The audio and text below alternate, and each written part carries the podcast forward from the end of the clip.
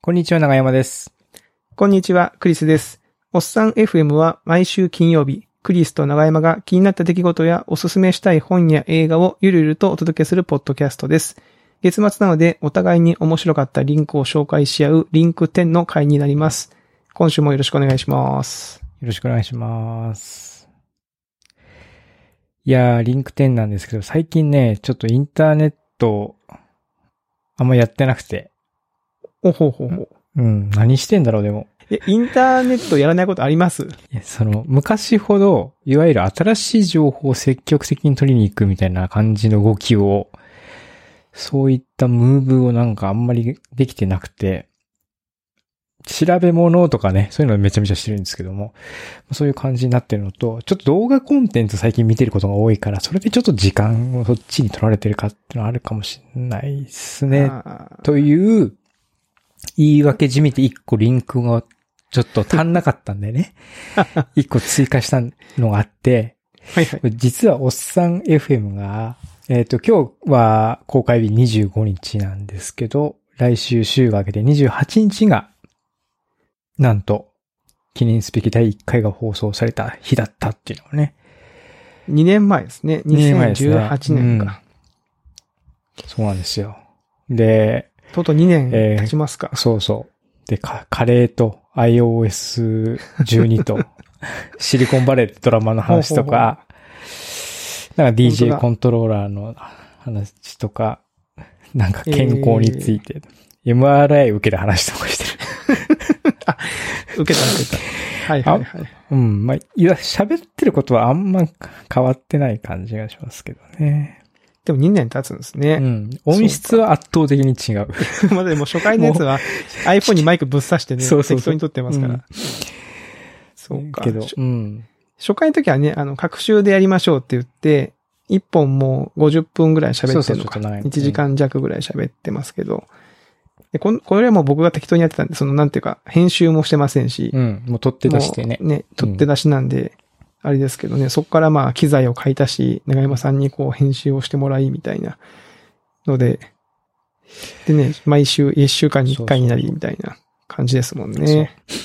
なんで、YouTube で聞かれてる方は YouTube のアーカイブは途中からなので、もし、おさん FM、昔のも聞きたいっていう人が いるのかは知らないけども、まあちょっと1回目のリンク貼っときますので、ぜひ確かに。昔、2年前はどないやったんやっていうのが気になる方は、ちょっと押してみてください。変わってねえじゃんっていうね。うん。ど内容は変わってない。テンションも変わらなかった iOS が12っていうのはね、だってもうこの間何が出たんでしたっえけ ?14 14、そうだね。が出たのかう。ん。1年に1回出るんで。まあでも、なんとなくね、我々もその iOS14 をネタにしないあたりが、ちょっとこう、なんていうかね、 その、ちょっと、主軸、主戦場そこじゃないぞっていうところにこう、持ってきてるんでしょうね。最初の頃はいろいろあれあれこれ喋ってたのかな。試しましたね。はい。これが1本目の、そうです頑張って、頑張っていかなきゃいけないですね。ちょっとね。そうそうそう。なんでね、そう。で、うん僕には重要なタスクがあって、僕らのこの YouTube で見てる方を目の前で見てるおっさんっていうキャラクターの年齢を1個上げなきゃいけないっていう ね。あの、次重要な。 42歳になるんですかねええ重要なタスクだから。でこの放送41だけど、この次で1個上げなきゃいけないんで、ちょっと忘れないように気をつけないからいけない。なるほどですね。はい。おうそれはなるほどですね。じゃあちょっと、ぜひとも、 そうか。くしかもそれは、いや、くだらなくないですよ。ね。ちょっと我々の、だったらもう、ささやかな人生の楽しみなんですから、そのまあでもそうです。ね。確かにこれを、うこの数字を一つね、進めることは確かに。全然もう、くだらなくないですよ。なるほど、なるほってど。いう感じが1本目。はい。一本目ね。はい僕の方はですね、これちょっと先週話してか、話したかったけど、ちょっと時間がなかった。まあ、今日はさらっと話しますけど、ビーズですよ。僕の大好きなビーズね。同じくライフワークのはい。もう何十年も追いかけてるビーズがですね、なんと今回ですね、次何やるんですか今回やばいっすよ。えービーズショーケース2020、えー、5エラスえー8820 day 125ってやつなんですけど、ライこれ何かっていうとですね、ライブなんですよ。ほうほうほう。 5週連続無観客配信ライブなんです。毎週土曜日の週末ですかね、えー10月31から7月、11月7日、11月14、21、28のえー土曜日の夜8時からうん。オープンして、えー7時スタートで、まあ、ライブ配信が始まるんですよね。で、まあ、当然さ、無無料じゃなくて、その、有料配信なんで、まあ、チケットを買って、まあ参加してねっていうライブになるんですけど、これね、何がすごいかっていうとですね、まあ、その、ね、今日日、あの、無観客ライブ配信なんてどこの人もやってるじゃないですか。うん。どこの人もでもないけど、まあ、結構ライブ、まあその、配信に移行してるアーティストさんやっぱたくさんいますよね。ご時世的に。うん。これね、その、8820ってな何かっていうと、ラビーズがデビューしたのが1988年で、20は2020の今あ、年今です年よってねこ。とね。うんで。これまでに発売した、あの、これまでの期間を5エラス、つまり5つの期間にビーズがこう、自分たちでこう、区切りまして、うんうん。その、その中から16曲ずつ毎週違う曲を演奏するんですよ。これすごくないですかあーっと、例えば Day1、まあ、どういう構成になるかわかんないけども、例えば Day1 は一番最初のデビュー、初期の、そうそう、デビュー。あたりの、はい。から始まりで、Day5 はもしかしたらまあ2020年の最最新の近のやつ。を構成にな16る。曲。そうそうそう。これはね、これ劇、劇の圧ですよ、これは。 もうね。でしかも、ね、何がすごいかって、その、じ80曲、彼らは練習するんですよね。この期間にね。毎週やるわけですから。生で。そうか。そうそうそう。 すごくないです かそうか、全部やら、そうですよね。もう還ツ暦アのーと近はい違う感じでそうね。そうそうそう。で、もともと、でも、なんか、こういう企画をやりますっていう発表があった、その YouTube 動画があったんですけど、それを見ると、もともとですね、この会場は、その ZEP 羽田っていう、羽田のとこにオープンした ZEP、あの、ライブハウスですよね。えあそこをですね、もともと1ヶ月彼らは借り切ってて、この期間に。で、もともと1ヶ月間ぶち抜きでライブを、まあ、と途中ね、休園日ももちろんあります、あるでしょうけど、やる予定だったと。え。え、どういうことつまり、その、え劇団みたいな感じでってことですか劇団みたい、そうそ うそう。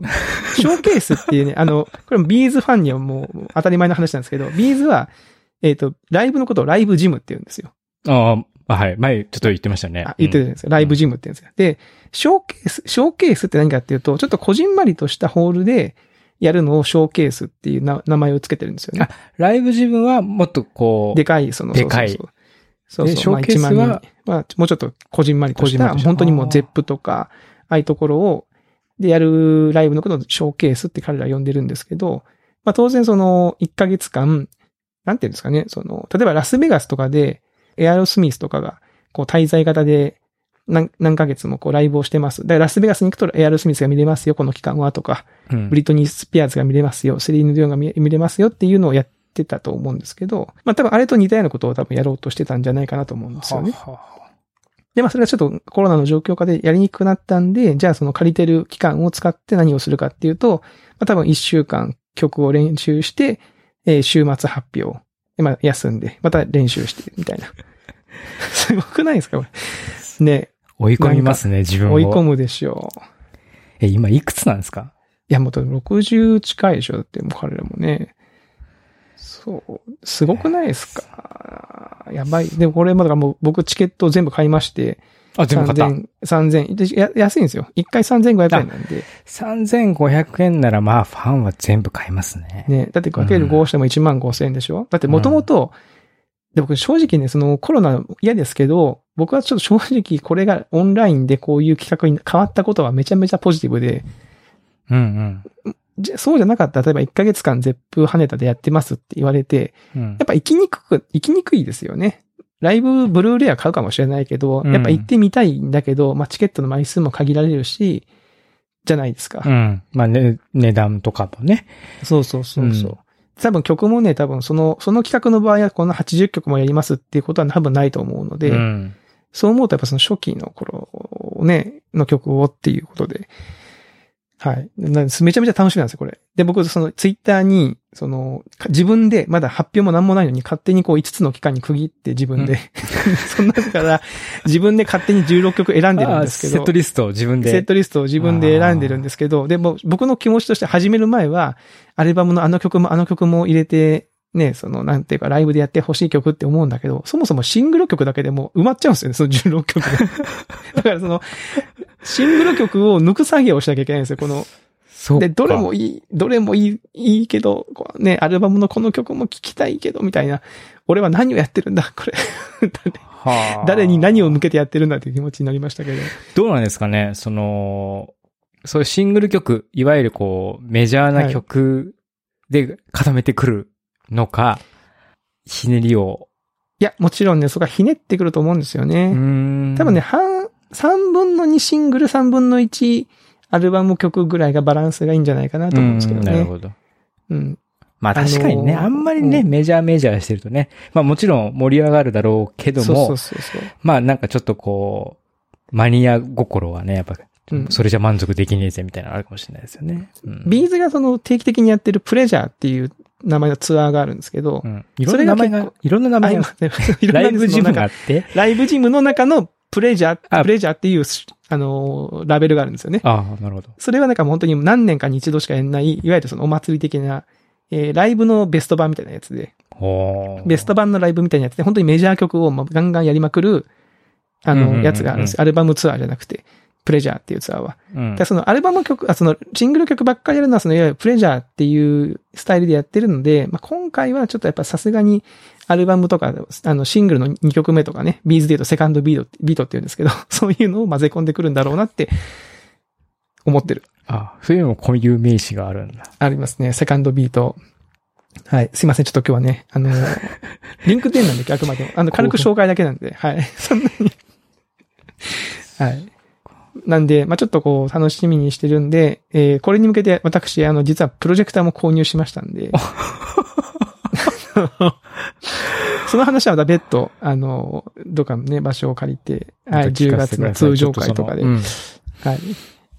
やりたいと思いますけど、はい。っていう紹介なんで、まあ、しもしね、皆さんあの過去にビーズを聞いたことがある方、多分いると思うんです。このね、おっさん FM を聞いてる中中で、うんあの頃の、ギリギリチョップの頃はちょっと聞いてたよとか、この時代はちょっと聞いてたかもっていう人は、その時代やるチケットを買えば、その時代の曲やってくれるんで、え、これってなんかさ、あれはないのこのエラはこの辺ですみたいなガイドはないんですよね。。ないいんだ。ないんですよ。でも多分そのうち発表があるんじゃないかなって勝手に思ってますけどね。うんさすが。に。まあ多分さ最初はね、ファンはどうせ言わなくても全部買うだろうって発表してると思うんですけど、 多分そのうちね、日が近づいてきたら、実はこの、こうこの、このデイはこれですよっていうのを発表してくれると、ね、やっぱ僕とか知ってるのちょっとやっぱ古い曲とかが多いので、うんその辺の方がもし見るなら盛り上がる感じするなって気もするし、うんうんううん。ん。そういう方いそうですよね、やっぱね。うん。多分その、1、1、デイ1、デイ2とかは多分古い曲だと思うんですよね。なぜかっていうと、サポートメンバーがちょっと変わるんですよ。デイあ1、デイ本2、当だデイ5は、えー、ちょっと古い、古いというか、昔やってた方がへーより昔やった方が加わって、3、4は、まあ、もう少し新しめの方がやるみたいなな。るほ。ど。なんで、でファンはこれを見たら大体わかるわけですね、 構なんか成が。勝手に予想をしあてこうかな、みたいなのを考えて、たりしますかね。うんうんはい。なるほどなんで、あのーぜひともこの、はい。ミースファンの方も、そうじゃない方も、あのーせっかくの機会なんでね、楽しんでいただきたいと思っております。はい。 すいません。何の話だってね、はい、話ですけどいね。や、最近さ、ゲスト会が2回来ると普通の、普通のっていうかなんていうかね。はい通常なんかそう会そのうそうねそ、あんまりホット話ができなくなるから、ちょっとリンク展がの位置づけが若干微妙にそうなんでなすりよ。つつある気は。うん。もうリンクテンもね、なんかあんまりあれがなかったらもうちょっとなくしてしちょまっとっねてもいいんじゃないか切ってり替いえうても、なんかちょっと考えええた方がいいかもしれないですね。ですね。はい。まあまあまそうゲスト楽しいし。うんあ。はい。そんな感じですかはいね。。じゃあ僕は、そう、で僕もだから通常会で話すようなことなんだけど、ちょっと最近、あの、映画を、なかなか見る時間なかったんですけども、見まして、で、こう、リンク10の中には、ドクタースリープっていうのと、シャープアライブっていう二つはいはいはい。貼ってあるんですけども、ドクタースリープの方は、シャイニングの、まあ、続編うん。えーっと、キューブリックが撮ったシャイニングって映画があると思うんですけども、あのね、ジャック・ニコルソンが、そうそうそうあの、ドアにはそうそう、挟まってるや。つ。うんはいはい。あれの、まあ、続編ですね。で、続編って、まあ、そもそも、えっと、スティーブン・キングの原作は何部作かなんですよね。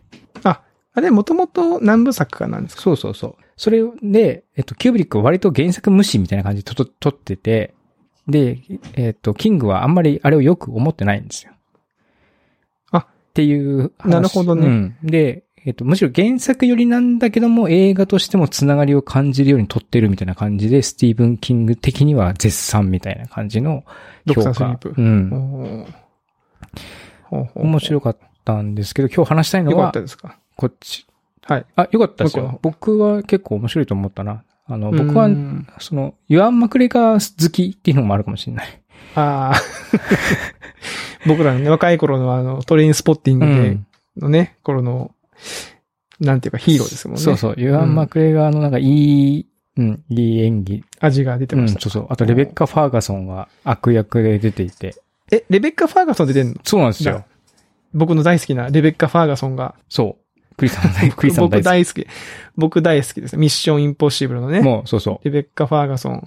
レベッカ・ファーガソンも出てて、ユアン・マクレガー対レベッカ・ファーガソンみたいな、そういう感じの。そういう感じそなうんいでうすね。構成なんで、えー、こう、ね、映画好きな人はこの構成聞いてもちょっと面白いと思うかもし、まあ、思うてか、うん、し思う、思うまあ、スティーブン、えっ、と、キュービリックの、まあ、ね、超有名作、これうん。うん、超有名作の続編なんで、めちゃめちゃそのオマージュしたシーンとか、まあ、そもそも原作の、原作じゃないや、前作、そのキュービリック作品のフラッシュバックシーンみたいなので、そのままの映像を使ってるとこもあるんですけど、それはどうしか、どうしてかというと、キングが半径を全部か、か、戻したからってやつだっけかな。へーなんかいろいろ、いろいろ確執があるんですよ、あの二人で。僕、あんまり知らなかったんだけど。そう。そんで、その、半券を買いも、買い戻したというか、キングが買った時に、えっと、うんキューブリックが、この映画自体は、あの、公で批判しないことっていうのを条件に、えっと、譲渡したんだけど、えー キューブリック死んだ後にボロクソに言いまくるみたいな。そういうちょっな、とそういう話があったりとか。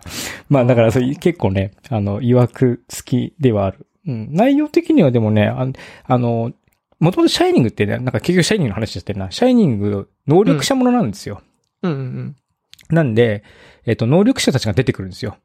うん。うんうんうん。うん。で、それで能力者バトルみたいな感じになってくるんで、割とこうスーパーヒーロー的な動きもするし、うーんうんそういうなんか面白さなんかその、シャイニング見たことない人は、だ完全にイメージでホホラーとかね、なんかその、ジャック・ニコルソンがあの顔から、顔出すよっていう、とにかなんくかよ顔くわがか出てんないけどくるみたいなね。顔が出ててくる怖い、怖いイメージみたいな、ですけど、ドクタースリーパーどっちかっていうとそのアアクション、アクションというか、なんかこう、もうちょっと派手な感じなんですかね。そう。なんかね、こう、お互いに罠を仕掛けて、誘い込んでうん戦ってみたいな、そういう感じの、えーシーンもあるし、まあちょっと怖いシーンもあるけども、なんで、いろんな人が楽しめるのかな。もともとは10に去年の年末ぐらいに公開されたんですけども、まあそれがネットフリックスに来てたので、うんうん。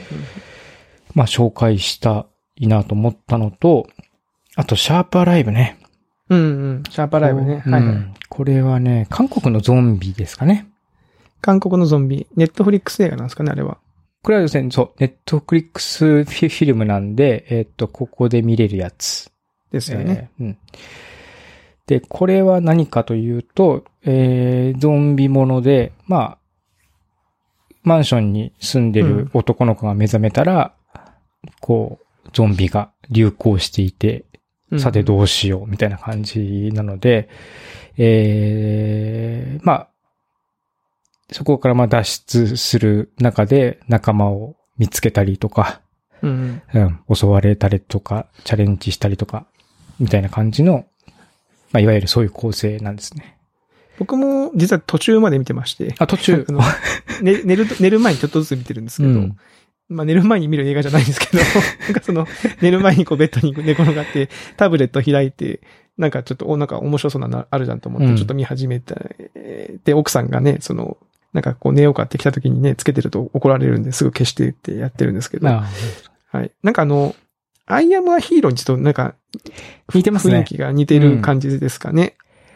すう最、そうですね。最近のかん、今っぽいし設定ではある。ではある。うん。面白いのは、なんか、なまんでしょうね、ま、マンションで完結してるんですよね。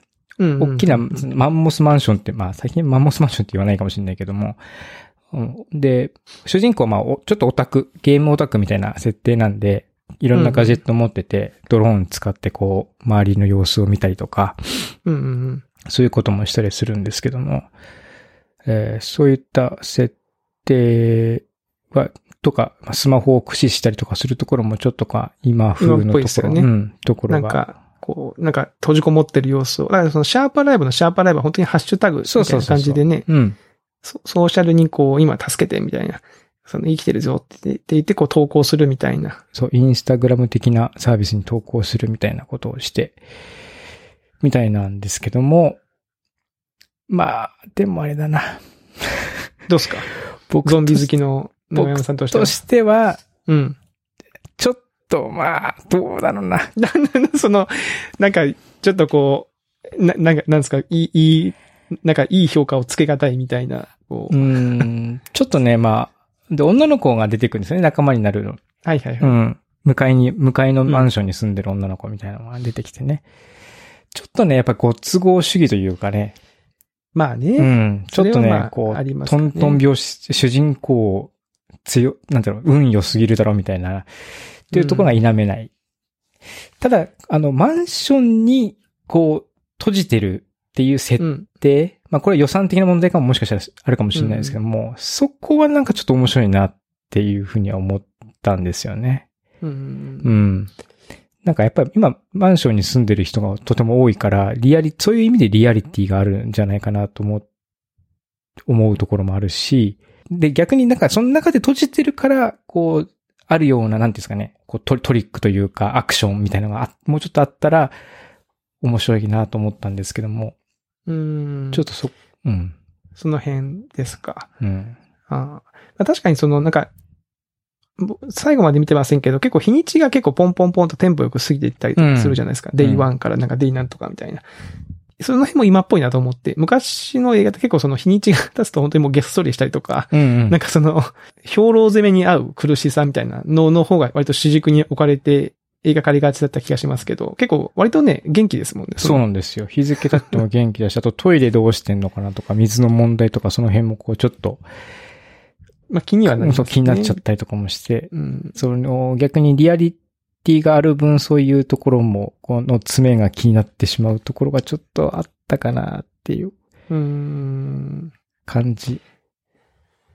あとなんなかる、ほどねもう一個さ、どうしても気になったのは、うん。その、外からゾンビがね、部屋に襲ってくるので、ドアをガーンガーンってやってきて、うん。うん、そこもうガタガタガタガタってやってきて、すごいパワーでこう来るわけですよ。で、れそこに冷蔵庫をやってとか必死の抵抗をするんですけども、うん。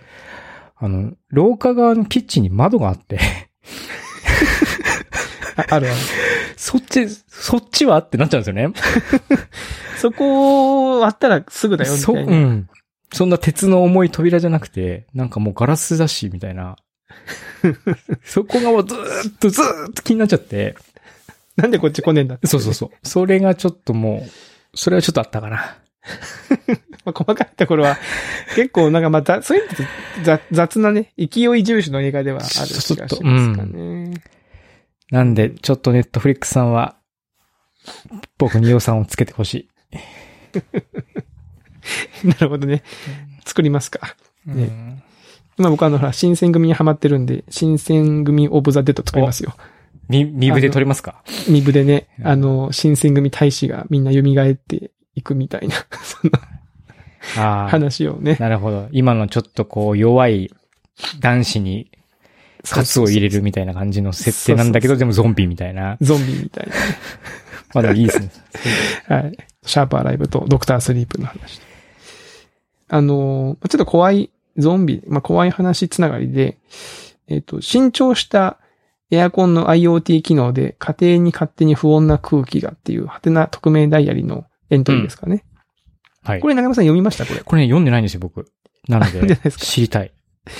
これね、まあ、あの、まあ、読んでもらったら、あの、まあ、別にネタバレしてもあれなんですけど、要は、えっと、エアコンが壊れて、うん。壊れて、えっと、その、エアコン買い替えましたと。で、それがその IoT 機能のついたエアコンで、まあそのスマホアプリで外から操作ができるとああ、はいはいはい。いう、うーやつでした、みたいなやつなんですよね。うんで、これ書き手はその女性の方っていう設定で、まあ女性の方なんですけど、で書いてあるんですけど、エアコンからの設定で遠隔人検知っていう機能をオンにすると、こうエアコンのある部屋の家族の活動量が時間ごとにグラフ化されて、それを見ることができると。まあ、多分用途としては何なんでしょうね。その子老人とかその子供とかそういうのを、まあ老人なのかな。例えば遠隔地にいて、例えばね、自分の実家のおおじいちゃんおばあちゃんが元気かなっていうのもほん、ふん、ほんのり知れるみたいな。はいはいはいはい。ことなのかなと思うんですけど、その機能をまあオンにしてたと。うん。そしたら、書いてあるんですけど、私はこのエアコンが稼働している時間帯をスマホから見れるという機能を持って、本来ならば稼働しているはずのない昼間の時間帯に、どうやら我が家のエアコンが風を吹き出しているらしいのをこの夏数度発見している。夫は仕事中に家に帰ってくるようなことはない。本来ならば。うん。みたいな。お。で、ちなみに活動量は、えー、なんか2時間とか多くて3時間程度。みたいな。この家には私と夫しか住んでいない。鍵を持っている第三者第三者は私の知る限りいないと。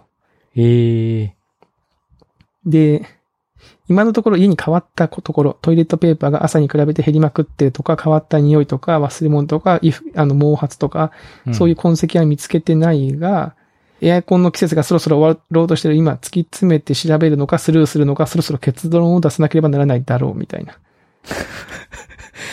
結論を出さなきゃならないだろう。でこれが何なのかと。で、この人は、そのもしかすると、夫が、なんかこう、仕事の途中で、ちょっと中抜きして、なんかそこでなんかをしてるのかな、みたいな。うんでそれがもしかすると、その浮気とかだったりすると、ややこしいよね、みたいな。あーなるほど。話なんだけど、まあ、結局このワスンタのエントリー、その特命大のエントリーでは、そこは書かれてなくて、あの、し、尻切れトンボというか、別にこのエントリーはその、ね、解決があるわけではないですって書いてあるんですけど、あー解決編はない。んまだないんですよね、これね。あんのかなまだなかったと思いますね。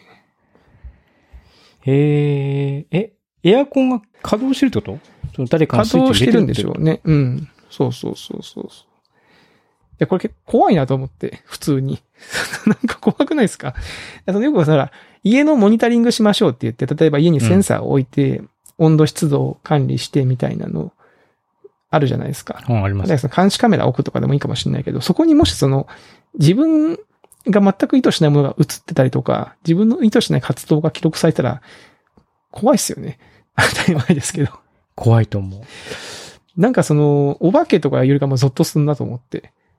えー、何これ何なんだろう。これでなんかちょっと短い映画撮れそうな感じですよなんね。かちょっと。ね、そのい、いろんなパターンがあるじゃないですか。その原因によっては、その、それこそ浮気もそうだしう、ん。例えばその屋根裏に実は人が住んでて、その時間帯だけ降りてきて、ちょっとこうなんか、やってまた戻っていくっていう、そういうね、うんうんなんか、ホホラー的な話もできるし、ね、なんかその管理人が実は合鍵を持ってて、なんか部屋を物色してるとか、うん。なんかそういうのもあるし、なんかそのいろんなパターンがあるんですけど、ちょっとこ怖いっすよね。 その、はい。なんでちょっとなんかその、ね、もう夏も終わって、もう怖い話っていうシーズンでもないんですけど、ね、まあ、ハロウィンに向けてか わかんないですけど。ち ょっとあの、紹介という感じで持ってきましたね。はい。えーなんかこういうのが一番怖いですね。一番ってわけじゃないけど、映画はなんていうのかな、そそうなんだよねの、まあ、フィクションっていうのも分かってるし、うん。ね、演出として怖いとか、あの、プロットのひねりが効いてて怖いっていうのは確かにあるけど、こういうなんか日常の延長線上にあるものの怖さみたいなやつは、こう、冷え冷えしますね、やっぱね。はいなんかねち。なみに、あの、詳しくは紹介しませんけど、僕がもう一個挙げてる、賃貸マンションで本当にあった少し怖い騒音問題の話。あー、これ河合我門さんうん、河合我門さんです。これは読んだ。これも怖いでしょ。怖いですね。これ怖くないですか これ。で結構これに通じる怖さがあるなと思って。うんね。えーやっぱまた結局人間が一番怖いですね、みたい な。オチまか。あそういうオチになるのかわかんない。わかんない。ゾンビがね、出てきて、実はクーラーで涼んでましたっていう、その、 そういう話になったら、あれかもしれないけど。そうなんだな。まあ、ゾンビとかあんま怖くねえんだよな。多分実際にゾンビ出てきたら、多分わけわかんないうちに殺されちゃうから、あんま怖くないと思うんですよね。うん。その、怖がってる暇がないと思うんですよ。結局ゾンビ映画でも、まあ、このシャープアライブもそうなんですけども、まあ、ある人が出てくるんですよ、またさらに。うん。で、結局、やっぱり人間の怖さみたいな、うん。うん、そういう話みたいなのに、やっぱりね、こう、最後持っていく感じになっていくんで、まあ、やっぱそこかな、怖さっていうのは。そこですね。あまあ、我々はね、ちょっと、善良な人間でね、 生きていきたいなと 思いますね。どういうまとめかわかんない。はい。はい。オチがついとたいのうかとな、こころでれす。かね。いや、ついてないと思うけど、残念ながらね、えーはいお時間が来てしまいましたの で、はい。えー今週のおっさん FM はこのあたりとはい。いう感じですかね。はい。引き続き、あの、感想とか、お便りとかお待ちしておりますので、感想でもちょっとちょこちょこツイッターで来てるな。ツイッターで、あの、拝見しますね。ちらちらと。いただいてますね。これははい多分僕が感想をくれくれ言ってるからだと思うんで。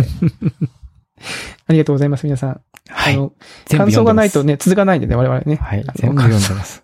もう、すごくありがたく思っておりますので、引き続きよろしくお願いします。はい。はい。というところで、今週はここまでとさせていただきます。では、えーまた来週お会いしましょう。さよなら。さよなら。